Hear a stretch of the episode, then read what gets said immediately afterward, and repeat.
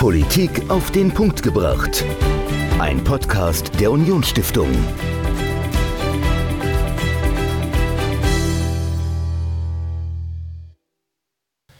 Hallo und herzlich willkommen zu einer neuen Folge Politik auf den Punkt gebracht. Ich bin Dominik, mir gegenüber sitzt Michael. Michael, wir zwei sitzen vor Mikrofon, wir reden miteinander jede Woche über ganz verschiedene Themen, über ganz ja, bunte Themen. Und hattest du hier mal das Gefühl, dass du irgendetwas nicht sagen durftest? Nein, also wir sind ja eine, eine, Stiftung. Stiftung kann auch ein bisschen mutiger sein als andere Akteure und äh, bei uns kann man alles, was im Rahmen unserer demokratischen Grundordnung möglich ist, sagen. Das heißt, die Meinungsfreiheit ist hier in diesem Raum und vor diesem Mikrofon nicht in Gefahr. Woanders sieht das vielleicht anders aus. Du hast mit jemandem gesprochen, der eine große Gefahr für die Meinungsfreiheit hier in Deutschland sieht. Verrat uns doch, mit wem du gesprochen hast und worüber genau ihr euch unterhalten habt. Ja, also Ralf Schuler war bei mir oder bei uns im Podcast zu Gast. Er ist Journalist. Er war lange Zeit für die Bildzeitung, für die Welt tätig, zuletzt als Parlamentschef-Korrespondent, wenn man das so sagen darf, im Bundestag. Also hat er viele Einblicke in den Politikbetrieb gehabt und jetzt ist er Startup-Medienunternehmer und mhm. hat einen eigenen YouTube-Kanal, wo er auch mit Persönlichkeiten, mit Politikerinnen und Politikern ins Gespräch kommt. Das also dein Gast und er hat ein Buch geschrieben, Generation Gleichschritt, das hat er bei uns hier in der Unionsstiftung vorgestellt und darin vertritt er die These, dass die Meinungsfreiheit in Gefahr ist. Verrat doch schon mal so ein bisschen, was da seine These ist und warum er die Meinungsfreiheit in Gefahr sieht. Ja, also äh, vielleicht ist es jetzt nicht so wie in der Diktatur, also mhm. dass man jetzt äh, hier bei uns nicht irgendwie was sagt und man kommt ins Gefängnis. Also so ist es nicht. Aber er hat zum Beispiel ein ganz interessantes Beispiel gebracht aus der Migrationskrise 2016, also wo wir viele Flüchtlinge aufgenommen haben als Deutschland. Und dann gab es ja natürlich auch berechtigte Bedenken, zum Beispiel auch in der Bundestagsfraktion der CDU-CSU. Und da hat er halt berichtet, dass viele Abgeordnete ihn angesprochen haben als ähm, äh, Journalist und gesagt hat, ja, da müsste man jetzt mal was schreiben oder was machen aber sich dann irgendwie in der Fraktionssitzung vielleicht nicht getraut haben, was zu sagen. Äh, jetzt nicht, weil, weil sie dann eingesperrt werden, sondern weil sie halt vielleicht Angst um ihre Karriere haben, wenn sie sich gegen die Bundesregierung stellen. Und äh, das ist vielleicht so ein Aspekt, ähm, dass das Buch auch schön verdeutlicht. Und da hat er viele Beispiele drin, die wirklich sehr, sehr spannend sind. Okay, also es geht nicht um die Zensur von oben, sondern eher so um eine Art Selbstzensur. Aber worüber genau, worum es genau es geht, Darüber sprichst du mit ihm ausführlich im Interview. Das hört ihr jetzt. Ralf Schuler, Buchautor und Journalist im Gespräch mit Michael über Meinungsfreiheit und ob und wie sie in Gefahr ist. Viel Spaß. Heute zu Gast bei uns im Podcast Ralf Schuler. Herzlich willkommen. Ich freue mich sehr. Herr Schuler, ich habe ähm, auf einem einschlägigen Portal im Internet gelesen, dass Sie 1965 geboren wurden, dass Sie drei Kinder haben, dass Sie in der Kirche aktiv sind, dass sie bei der Welt gearbeitet haben und dass sie irgendwann Politikchef bei der Bildzeitung wurden. Und dann haben sie im Herbst 2022 dem Herrn Döpfner einen Brief geschrieben. Was ist da passiert? Ja, das finde ich erstaunlich, dass sich so viele dafür interessieren, wenn ich einen Job wechsle. Eigentlich war das ein ganz normaler äh, Vorgang. Die Vorgeschichte ist etwas komplizierter. Im Frühjahr 2022 äh, gab es einen Gastbeitrag in der Tageszeitung Die Welt, wo 120 Ärzte und Biologen äh, geschrieben haben, dass ähm, man aufhören möge, Kinder gerade im öffentlichen Kinderfernsehen mit der Transideologie zu ähm, beschießen. Und ähm, der Hintergrund war eine Sendung mit der Maus, die wendet sich an die vier bis neunjährigen.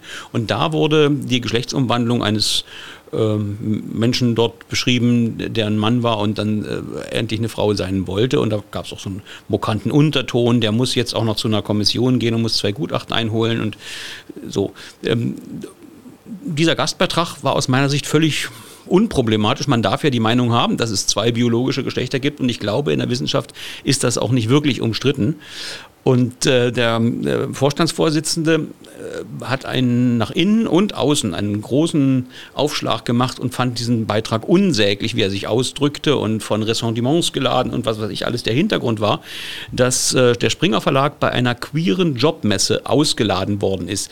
Ich bin nicht sicher, ob allen ganz klar ist, was eine queere Jobmesse ist. Ich weiß persönlich auch nicht, warum die sexuelle Orientierung bei einer Jobmesse eine Rolle spielen sollte. Egal. Es gibt eine Messe, die heißt Sticks and Stones und da sind sind alle, die nicht heterosexuell sind äh, und, und ähm, reden über Jobs. Und da sind wir ausgeladen worden mit Verweis auf diesen Beitrag und daraufhin hat dann Matthias Döpfner diesen, ähm, diesen harschen Rundumschlag gestartet und äh, wollte den Beitrag am liebsten wieder zurückziehen und äh, dass der Chefredakteur sich entschuldigt und ähnliche Geschichten. Und daraufhin habe ich gesagt, das kann so nicht sein, dass ein, ein Verlagschef eine völlig akzeptable Meinung ähm, so herunterkanzelt.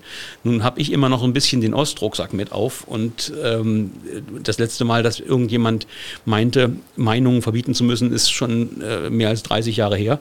Jedenfalls habe ich dann darauf gedrungen, dass Matthias Döpfner in die Bild Konferenz kam, dann haben wir uns da eine Dreiviertelstunde äh, gestritten und ich hatte dann mächtig Zuspruch äh, aus dem Haus. Allerdings interessanterweise hinter vorgehaltener Hand. Also ich kriegte dann hinterher persönliche Nachrichten, Mails und alles Mögliche. Ja, toll, dass es jemand mal sagt und richtig sehe ich ganz genauso. Nur öffentlich äußerte sich halt keiner. Und die Fokussierung auf dieses Regenbogenthema, die nahm in der Folgezeit auch noch zu. Äh, weil offensichtlich die Queer-Community im Springer Verlag sich da bestärkt sah und ein stellvertretender Chefredakteur schrieb dann mal in einem Morning Briefing, die Marke Bild steht fest an der Seite der LGBTQ-Bewegung und das äh, kriege ich aus den Knochen nicht raus. Ich stehe nicht an der Seite irgendeiner Bewegung fest. Das ist äh, so, so ein DDR-Ding. Ich habe damals nicht mitgespielt. Ich habe damals zum Teil Texte vernichtet, ähm, damit sie nicht erschienen und ähm, also ich stehe nicht an der Seite von irgendeiner Bewegung. Ich äh, setze mich ein für das Recht jedes einzelnen Menschen, dass er frei leben kann, so wie er das möchte, solange er niemanden anderen damit schadet. Ähm, aber ich äh, schließe mich nicht Bewegungen an. Und das war eigentlich der kritische Punkt, an dem wir nicht übereinkamen. Und dann habe ich gesagt, muss ich ja nicht machen, dann gehe ich eben. Aber wenn ich das jetzt so richtig sehe, also Sie haben jetzt nichts gegen homosexuelle Menschen oder Absolut nicht, nein. Transmenschen, sondern Sie haben einfach nur gesagt, ich will mich da jetzt nicht äh, als Teil einer Bewegung verstehen. Absolut, absolut. Also dieses Hissen der, der Pride Flag und ähm, das ja doch konzertierte ähm, äh, dealen mit, mit dieser Bewegung. Nicht, nicht nur mit einzelnen Vertretern, sondern mit der Bewegung. Also wir haben am Springer Verlag an jeder Eingangstür so einen Aufkleber LGBTQ Safe Zone, als würden in Deutschland permanent Transsexuelle über die Straße getrieben und könnten sich da unterstellen. Es gab komische Aufkleber im Haus und die, wir haben dann den Christopher Street Day in voller Länge übertragen. Ähm, kann man alles machen, aber äh, wie, ich fühle mich warm bestätigt, äh, als unlängst ähm, Transaktivisten sogar einen Anschlag auf das Haus des Bundesjustizministers verübt haben, die Fronttür eingeschlagen und, und alles beschmiert haben. Wenn ich mich an die Seite einer ganzen Bewegung stelle, habe ich immer auch die Radikalinskis mit äh, an der Hacke und äh, da möchte ich einfach nicht mitmachen. Für, für jeden Einzelnen setze ich mich ein und im Übrigen kann ich vielleicht auch mal sagen, als Christ kann man eigentlich nicht menschenfeindlich sein die Ebenbildlichkeit Gottes verbietet es, wenn äh, alle Menschen nach dem Ebenbild Gottes geschaffen sind, ähm, nimmt man einfach jeden so an, wie er ist. Das ist eigentlich eine Selbstverständlichkeit. Nur ich muss eben nicht ideologische Bewegungen unterstützen, die meinen, irgendetwas auf ihren Fahnen äh, zu haben. Und äh, wie ging das dann weiter? Also Sie waren dann ähm, allein auf weiter Flur in dieser Redaktionskonferenz oder gab es dort auch Kollegen, die gesagt haben, ja, ich teile die Meinung vom Herrn Schuler oder? Ja, es gab zwei, drei Kollegen, die das unterstützt haben, die vor allen Dingen aber auch das äh, medienethische Problem ähm, sozusagen obrigkeitlicherseits äh, einzuwirken auf die redaktionellen Inhalte für schwierig hielten, unabhängig vom, äh, vom jeweiligen Thema.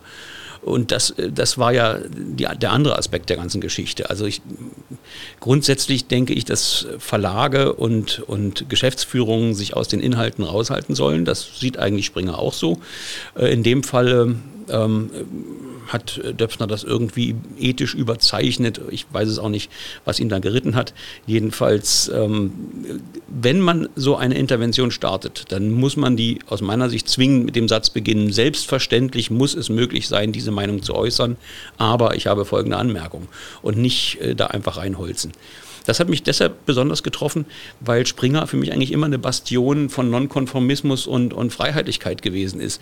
Selbst im Osten habe ich versucht, Manuskripte von meiner Großmutter, äh, die in den Westen fahren durfte, über die Grenze zu schmuggeln und habe sie der Welt geschickt damals und kriegte von denen tatsächlich, obwohl sie das Manuskript nicht brauchen konnten, die hatten ja im Westen alle Informationen. Ich habe da eine Geschichte geschrieben über den Exodus ähm, der Deutschen aus Siebenbürgen was im Ost, also in, im ganzen Sozialismus überhaupt kein Thema war. Und die brauchten die Geschichte nicht, haben mir aber trotzdem 100 Mark damals äh, als Infohonorar überwiesen. Das fand ich einen sehr feinen Zug. Also, und man sah eben aus Ostberlin über die Grenze das Springergebäude, oben ein Laufband mit Nachrichten. Also ich bin zutiefst verbunden mit diesem Haus, weil ich das äh, wahnsinnig ähm, wichtig finde, was Axel Cäsar Springer nach 45 da gemacht hat. Und man stelle sich vor, ein Medienhaus wie Springer hätte nicht diese ganz klare Fixierung gehabt, sich mit Israel auszusöhnen und äh, das transatlantische Verhältnis äh, zu, zu promoten. Also, ähm, also ich bin dem Verlag sehr, sehr dankbar. Und deshalb ist es also keine Aversion gegen das Haus oder sowas. Ich war nur etwas enttäuscht über die ideologische Verengung dieser Regenbogengeschichte. Mhm. Jetzt äh, ist das, glaube ich, ein Thema, was ja relativ wenige interessiert. Also ich kann mir nicht vorstellen, dass, dass das Thema äh, jetzt halt äh, das Top-Thema in der Bevölkerung ist. Aber was glauben Sie, war denn so die Angst von Döpfner oder auch vom Springer-Konzern, äh, warum man dann halt so reagiert hat, äh, wie man reagiert hat? Ja, man muss dazu wissen, dass ähm, Springer ja nur noch ähm, etwa 30 Prozent seines Umsatzes mit Publizistik macht, mit Journalismus und 70 Prozent mit ähm, der Beteiligung an Webportalen, an Startups, an, ähm, an äh, Online-Medien in Amerika gab's, war zu dem Zeitpunkt gerade frisch die Übernahme von Business Insider und von Politico, zwei sehr großen äh, Nachrichtenportalen äh, in Amerika, war durch Springer erfolgreich. Und wenn man in diesem Markt bestehen will, da ist das Bekenntnis zur Regenbogenbewegung ganz essentiell. Es ist ein nahezu marktausschließendes äh, Thema, wenn man das irgendwie so flapsig macht oder ähm, ein MeToo-Problem hat oder irgendwas in der Richtung. Also diese ganze Szene der, der Startups, der, der äh, Web- Economy äh, haben das sozusagen als inneren Common Sense. Und ähm, man hat versucht, tatsächlich Springer mit dem Argument, aus dem Markt zu drängen, äh, da seien Schmuddelsachen, da äh, der Reichelt würde den Frauen nachstellen und ähm, solche Geschichten schlagen dann auf dem amerikanischen Markt auch durch und dann ist man dort raus. Und das ist schmerzhaft, wenn man eben in dieser Web-Economy sich bewegen will. Mhm. Jetzt äh, haben wir ja über die äh, Queer-Bewegung gesprochen. Ähm, Gibt es noch andere Politikfelder aus Ihrer Sicht, wo es nur eine Meinung äh, gibt, die, die vorherrscht, wo man, wenn man abweicht, vielleicht Probleme bekommt. Also mir fällt da spontan was ein, aber Sie haben da bestimmt noch einen besseren Überblick. Ja, also diese, diese Queer-Geschichte ähm, ist eigentlich nicht der zentrale Punkt. Das interessiert mich eigentlich nicht so richtig und es ist eigentlich auch gar nicht mein Thema. Es soll ja jeder machen, was er will. Es wird erst dann zu einem Thema, wenn so eine Bewegung in den politischen Raum drängt und beispielsweise wie jetzt das Selbstbestimmungsgesetz auf den Weg bringt. Alles, was den politischen Raum, was die Gemeinschaft betrifft, das verhandeln wir in einer freiheitlichen Demokratie auf dem Marktplatz, im Parlament. Ähm, und da kann man auch Nein dazu sagen. Ähm, insofern erstaunt mich manchmal die Militanz, mit der äh, beispielsweise der Queerbeauftragte Sven Lehmann der Bundesregierung da vorgeht. Der sagte übrigens bei dieser Geschichte mit dem Gastbeitrag damals, ähm, die Welt solle überlegen, wem sie künftig noch eine Bühne bietet. Und dass Regierungsmitglieder Medien Tipps geben, wer vorzukommen hat und wer nicht, das fand ich schon bemerkenswert. Und dass es dort einen äh, gesellschaftsverändernden Anspruch gibt, hat man zum Beispiel unlängst bei äh, Herrn Lehmann daran erkannt, dass er mehrfach den Satz wiederholt hat, in der Gesellschaft der vielen gibt es kein Normal mehr. Das heißt, er möchte das Normal, das weiß ich nicht, Hetero-Familie, das möchte er eigentlich aufgehen lassen in einem großen Gewusel. Das kann man ja machen. Verantwortungsgemeinschaft. ja, also das ist aber das, was, äh, was die Aktivisten mit Überwindung des heteronormativen Weltbildes äh, meinen. Das ist äh, ja statthaft, wenn man meint, dass man seine eigene Position in der Gesellschaft damit verändern kann, indem man die ganze Gesellschaft ummodelt. Nur ich muss da nicht zustimmen und ich darf da auch dagegen sein. Aber was mich eigentlich zu dem Buch vor allem ähm, gebracht hat, das waren Erlebnisse in der Migrationskrise 2015, 16, wo zum Beispiel die Unionsabgeordneten in der Fraktion also wirklich äh, den Aufstand probten geradezu, aber nicht so mutig waren, das dann den Protagonisten der Kanzlerin und anderen ins Gesicht zu sagen, sondern die klopften dann bei kritischen Wortmeldungen unterm Tisch, sodass man vom Präsidium vorne nicht sehen konnte, wer denn da äh, dem Kritiker zugestimmt hat. Und das fand ich doch sehr bemerkenswert. Einerseits, weil diese Verdruckstheit mich eben auch wieder an den Osten erinnerte. Und das fand ich eine interessante Parallele. Im Osten gab es ein repressives System, was den Menschen Dogmen aufgezwungen hat, bestimmte Verhaltensregeln aufgezwungen hat, dass da nicht jeder als Held geboren ist und dass man versucht, sich wegzuducken und wegzubiegen, um nicht jeden Tag mit dem System in Konflikt zu kommen. Das ist, das kann ich nachvollziehen. Aber wie organisiert sich Konformität in einer freiheitlichen Gesellschaft? Das fand ich sehr spannend und das Abgeordnetenmandat um nochmal auf die Unionsfraktion zurückzukommen, das Abgeordnetenmandat hat einen so starken rechtlichen Status. Also man hat eine Immunität, man kann nicht ohne weiteres rausgeworfen werden. Der Fraktionschef kann, ihm, kann einem allenfalls irgendeinen Ausschusssitz wegnehmen oder sowas, aber es kann einem da eigentlich nichts passieren. Die Diät kommt pünktlich und monatlich. Und wenn man seinen Wahlkreis gewinnt, dann kann er einem überhaupt gar nichts. Äh, also warum verbiegen sich Abgeordnete? Das fand ich damals spannend.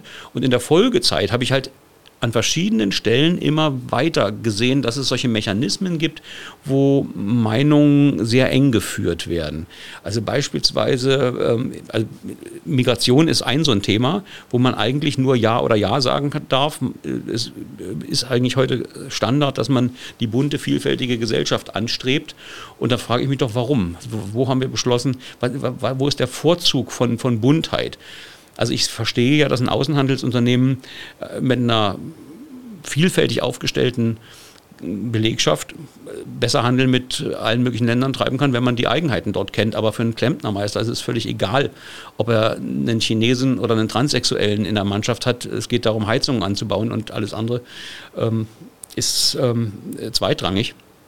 Also so, so, Dogmen, die wie selbstverständlich gesetzt werden und die dann im öffentlichen Raum als gesetzt gelten und nicht mehr hinterfragt werden sollen. Corona-Politik war ganz, äh, ganz äh, essentiell, wo jeder, der sagte, aber die Maßnahme ist ja völliger Unsinn, also beispielsweise in Bayern nachts nicht auf einer Bank sitzen zu dürfen, ähm, wurde dann automatisch zum, zum Leugner oder zum, zum äh, Corona-Kritiker, zum Aluhutträger oder äh, Covid Idioten war dann so ein schönes.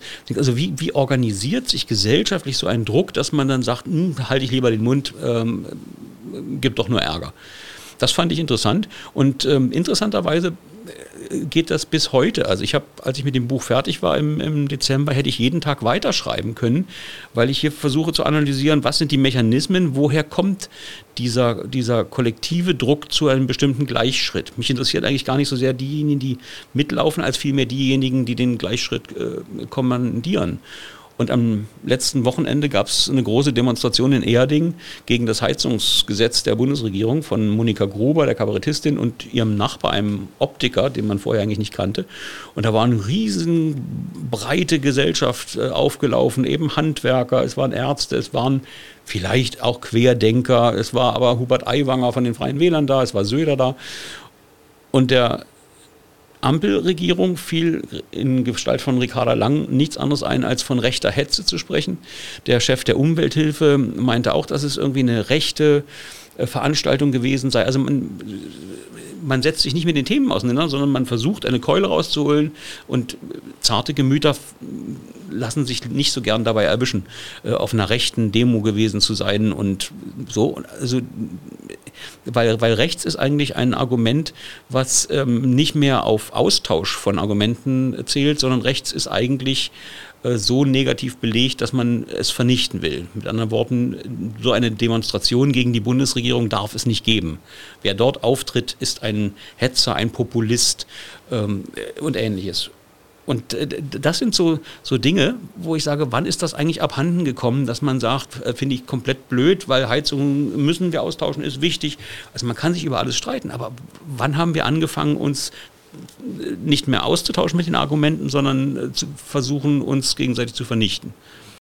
Nee, also äh, gebe ich Ihnen völlig recht. Also gerade das Heizungsbeispiel, also da finde ich auch diese Regulierungswut erstaunlich. Also dass man wirklich sagt, das Allheilmittel ist die Wärmepumpe. Also dass man wirklich so tief reguliert. Also das finde ich erstaunlich. Und das andere, was Sie sagen, also dass wenn man äh, Unterschriften sammelt oder äh, ich habe für einen Blog einen Artikel geschrieben, weil das für mich eine Form der Enteignung ist. Also für Hausbesitzer haben wir hier im Saarland eine große Eigenheimquote dann wird man gleich als Populist oder Rechtsradikaler in die Ecke gestellt und das muss man erstmal aushalten. Also das äh, ist extrem schwierig. Und was wir an dem Heizungsbeispiel eben auch noch sehen, dass ähm, die Grünen ein, ein sehr stark durchgetaktetes, ich, muss, ich bin äh, immer wieder gescholten worden wegen DDR-Vergleichen im, äh, im Buch, aber es gab ja in der DDR Planwirtschaft. Das heißt, wir haben beschlossen, was 1985 für einen Stand der sozialistischen Gesellschaft sein soll. Und das ist einfach so eine, eine erdrückende Parallele, wenn die Grünen jetzt sagen, also 2030 soll Berlin klimaneutral sein, 20 38 verbieten wir den Verbrenner und 2045 sind, ist äh, Europa klimaneutral. Das können wir nicht wissen. Uns fliegt gerade der Atomausstieg um die Ohren, wo man, wenn man ehrlich ist, zugeben müsste, es ist jetzt ein ganz schlechter Zeitpunkt, äh, die AKWs abzuschalten, aber es ist beschlossen, es wird jetzt durchgezogen. Und dieser, dieses autoritäre Weltverständnis, ähm, nur wir retten die Welt und es muss auf diesem Wege geschehen, führt dazu, dass wenn die Rechnung nicht aufgeht, dass dann die Mittel immer autoritärer werden. Also ich kann jetzt kein Anreizsystem mehr machen oder eine Abwrackprämie für Heizung, sondern ich muss ein Heizungsgesetz machen, was vorschreibt, du baust dir jetzt eine Ökoheizung ein. Und ich ja, habe Öko ist. in der ja, also mal abgesehen von den ganzen technischen äh, Unklarheiten, die da drin stecken und von dem von der weltfremden ähm, äh, Idee, äh, dass der normale Mensch einfach seine Heizung so austauschen könnte. Ich weiß gar nicht, ob von den Grünen kein Heiz. Der Habeck hat doch auch ein Haus. Der weiß doch, was seine Heizung kostet ich kann es mir nur so erklären, dass er unter dem Eindruck des Ministergehalts das für erschwinglich hält. Aber jemand mit normalem Einkommen kann nicht einfach mal 15.000, 18.000 Euro auf den, auf den Tisch hauen. Da ist schon das Aussteigen der Heizung als solches eigentlich eine ruinöse Angelegenheit. Und wenn er dann noch eine Wärmepumpe dazu bauen soll oder irgendwas anderes, Geothermie, dann ist das einfach, äh, also das zeigt einfach, dass da eine gewisse Entrücktheit ähm, ähm, am Werke ist. Und wenn ich diese, diesen autoritären Gestus, der ja immer einhergeht mit Kontrolle, also der Özdemir möchte gerne die Agrarwende, dementsprechend muss e-, eben auch kontrolliert werden, ob der Blühstreifen stehen gelassen worden ist. Bauern äh, werden einmal die Woche von Satelliten überflogen und die, und die Felder vermessen. Das nimmt ganz skurrile Züge an. Und in dieser Traditionslinie finde ich es dann eben auch bedrückend, wenn dann solche, äh, solche, solche Totschlagsattacken gefahren werden, wie mit den rechten Hetzern jetzt bei der Demonstration, weil es für mich dann im Hinterkopf klingelt und äh, du musst einfach, wenn du ein geschlossenes Weltbild hast, die Dissidenten verfolgen, die die schöne Vision kaputt machen. Das war damals halt auch so. Äh, Václav Havel äh, musste einfach weg weil er den äh, Sozialismus bestritten hat. Oder Sacharow oder andere. Und äh, das ist, das ist eigentlich, also vielleicht ist es eine Generationenfrage oder vielleicht ist es auch äh, nur irgendwie so ein Psychorucksack und, und, und ich habe da eine Macke.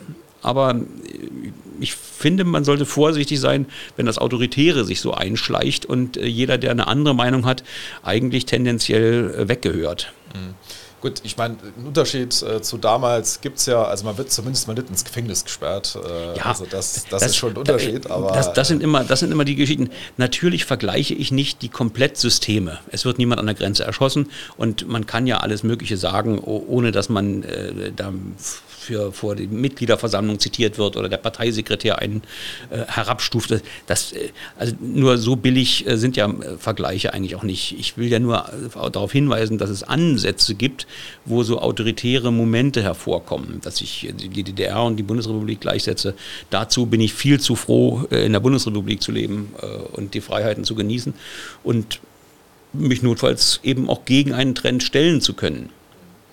Ja, ich meine, politisch tut sich auch einiges. Also mein Eindruck ist, ähm, also ich wohne so im kleinen Dorf, äh, wo man sich noch kennt und mit ins Gespräch kommt und auch natürlich über politische Dinge redet.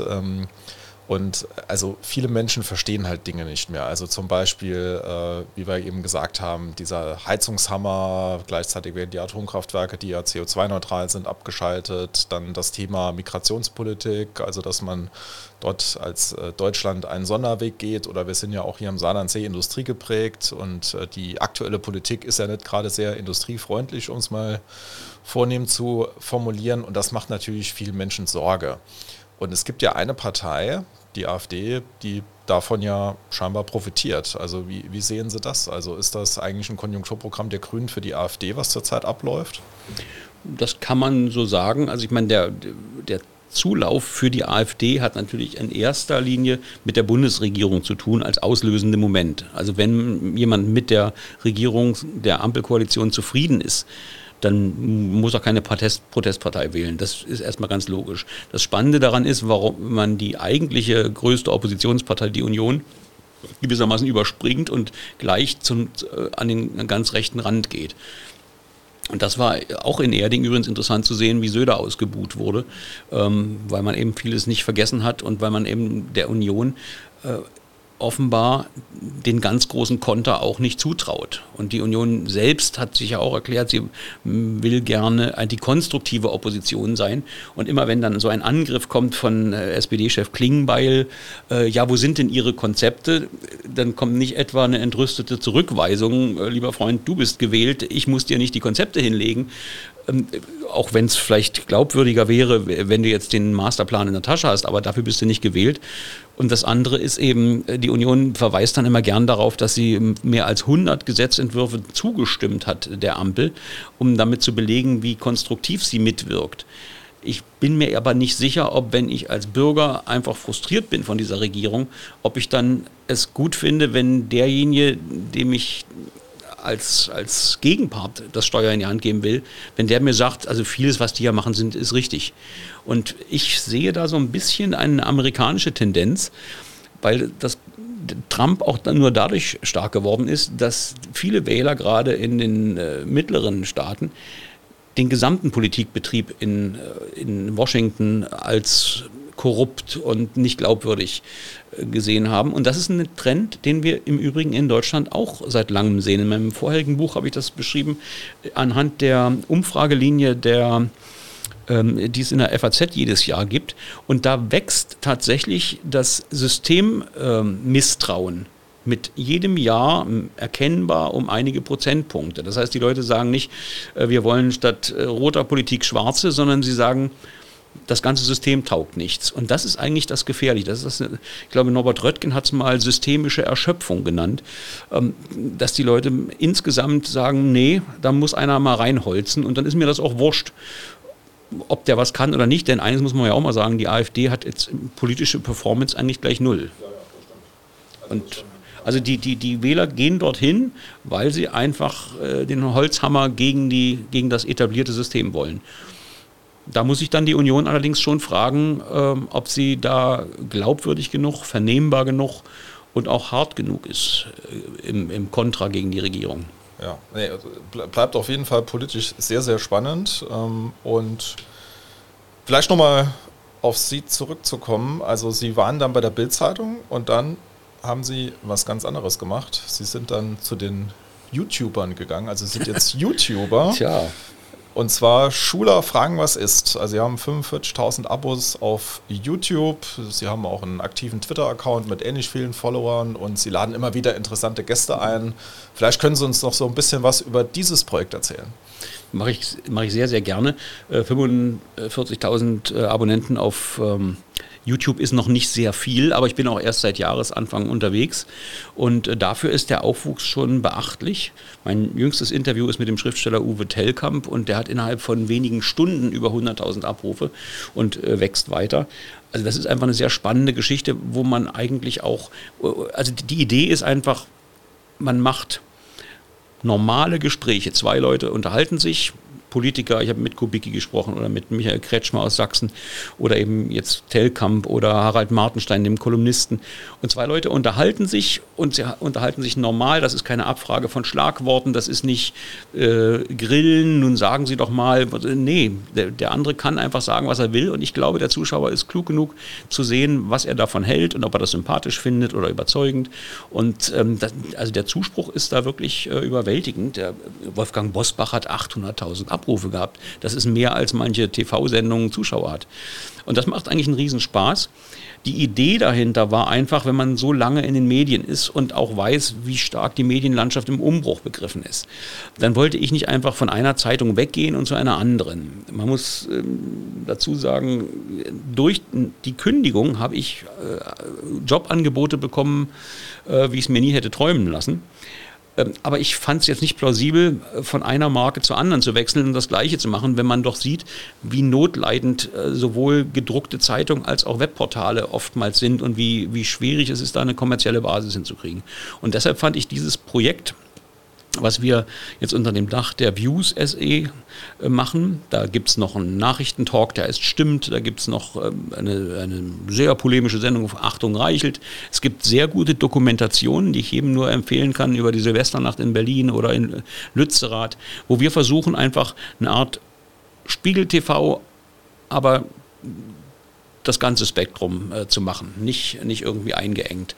Und ähm, das ist sozusagen die, die, alles unter dieser Dachmarke und meine Interviews sind auch dabei. Und ähm, die, also ich halte das für das Kreativste an Medien. Äh, was im Augenblick im Umlauf ist und ähm, was im Augenblick versucht wird, weil wir seit Jahren sehen, dass die jungen Mediennutzer äh, nicht mehr sich auf den Weg machen, wie früher Oma äh, zum Kiosk und hat eine Zeitung gekauft und ein ganzes Paket Nachrichten dann konsumiert, sondern junge Nutzer erwarten, dass die Nachrichten, die für sie wichtig sind, sie irgendwie anwehen, bei ihnen vorbeikommen, ohne dass sie sich groß bemühen müssen. Und dann sollen die, die Lesekompetenz nimmt leider auch von Jahr zu Jahr ab, sollen die möglichst intuitiv konsumierbar sein. Und das äh, schaffen wir tatsächlich mit ähm, den Videoangeboten, die man dann auch ganz gut in, in kleine snackable, würde man im Englischen sagen, in, in kleine ähm, Häppchen zerlegen kann und auf den sozialen Kanälen ausspielen kann. Äh, das ist eben auch eine ganz interessante Sache. Also man, man greift sich ein Thema aus dem Interview raus und macht dann eine kleine Extra-Geschichte draus. Und die kann man sowohl auf TikTok als auch auf Instagram, YouTube äh, ver verbreiten. Und darüber kommen dann die Leute und gucken sich das ganze Interview an. Im Übrigen durchschnittliche Sehdauer 13 bis 19 Minuten. Das traut man Leuten heute gar nicht mehr zu. Ja, also für reines Interviewformat schon mal ja. sehr gut. Also ich fand es ja. einfach spannend und ähm, wollte das mal ausprobieren. Ja, mit 57 hat man vielleicht auch nicht mehr so viel zu verlieren. Und da nochmal was Neues anzufangen, ist ja eigentlich auch eigentlich genau diese Disruption, die die jungen Tech-Unternehmen immer predigen. Mhm. Also Sie haben es ja gerade schon gesagt, Julian Reichelt äh, macht das andere Format, äh, Sebastian Vorbach ähm, den, den Nachrichtentalk mhm. und äh, es gibt ja auch ein, ein Finanzier aus konservativen Kreisen für das Projekt. Ähm, wurden Sie auch schon als rechtsradikal abgestempelt jetzt mit Ihrem Unternehmen? Also vielleicht können Sie da noch was dazu erzählen also das wird man ja eigentlich auch schon als Bildredakteur. Also da, das ist man, das ist man gewohnt, das ist ein ganz gutes Training. Da gab es auch äh, vom, von der Berliner Studentenvertretung der Humboldt-Universität immer mal so Tweets, ähm, wo dann der alte Bader-Meinhof-Spruch, äh, es darf geschossen werden, bemüht wurde. Also wenn man da äh, Bild gestellt ist, dann haut einen das nicht mehr um. Aber das ist in der Tat so, dass es da eben auch einen interessanten Effekt der der Verengung des Meinungsspektrums gibt. Also es gibt zum Beispiel in der, in der FDP komischerweise eine Absprache, nicht mit uns zu kooperieren. Da hat sich nun Wolfgang Kubicki nicht dran gehalten, der macht sowieso, was er will und er hat mir auch gesagt, also er nimmt Pressefreiheit ernst und Meinungsfreiheit und also er hält sich an sowas nicht. Frank Schäffler war auch schon bei mir zum Interview. Aber ansonsten ähm, gibt es da eine Übereinkunft, mit uns nicht zu kooperieren. Wir hatten zum Beispiel ein Interview mit einer Verbraucher, äh, Chefin einer Verbraucherzentrale im Dezember. Äh, da ging es nur um, um explodierende Energiepreise und die wurde tatsächlich hinterher aufgefordert, weil sie mit uns gesprochen hat, nicht weil da die Inhalte nicht stimmten oder sowas, äh, ihren Job niederzulegen und zu kündigen. Und die, also der Personalrat hat ihr gedroht. Es gab sogar einen Rücktritt einer, einer Senatorin in Bremen, ähm, die für die Verbraucherzentrale zuständig war. Und, der, und das liegt auch schriftlich vor. Es geht nur darum, den Kontakt zu uns zu sanktionieren. Und solche Sachen hat man natürlich öfter mal. Also es gibt dann Leute, die sagen, äh, die schreiben mir dann auch, ähm, also beispielsweise der Sprecher von Frau Strack-Zimmermann hat mir geschrieben, dass man mit uns grundsätzlich nicht kooperiere. Das muss dieser Liberalismus sein äh, in der FDP. Aber egal, wir sind ja ein freies Land, muss man ja nicht. Aber ich finde es eben interessant, wenn man sich gar nicht die Mühe macht, es irgendwie zu begründen. Und ähm, ich habe auch von anderen, die ich angefragt habe zum Interview, dann ganz nette Briefe zurückbekommen. Ja, ich habe nichts gegen Sie und auch nicht gegen Herrn Reichel und so, aber ich habe gerade bin gerade beruflich recht erfolgreich und äh, ich möchte da niemandem ähm, einen Anlass geben, ähm, mich äh, unter Feuer zu nehmen und das werden Sie sicherlich verstehen und so was ist das für ein komisches Land, wo man, äh, wenn man mit jemandem gesehen wird, dann hinterher unter Druck gerät. Also das ist allerdings ein Effekt, den ich seit längerem auch in Berlin schon kennengelernt habe. Ich habe ja auch zwölf Jahre bei der Märkischen Allgemeinen gearbeitet. Die gehörte damals zur Gruppe der Frankfurter Allgemeinen. Und mein Herausgeber damals war Alexander Gauland und äh, damals noch hochgeachteter konservativer Publizist, der in der Welt schrieb, im Tagesspiegel überall.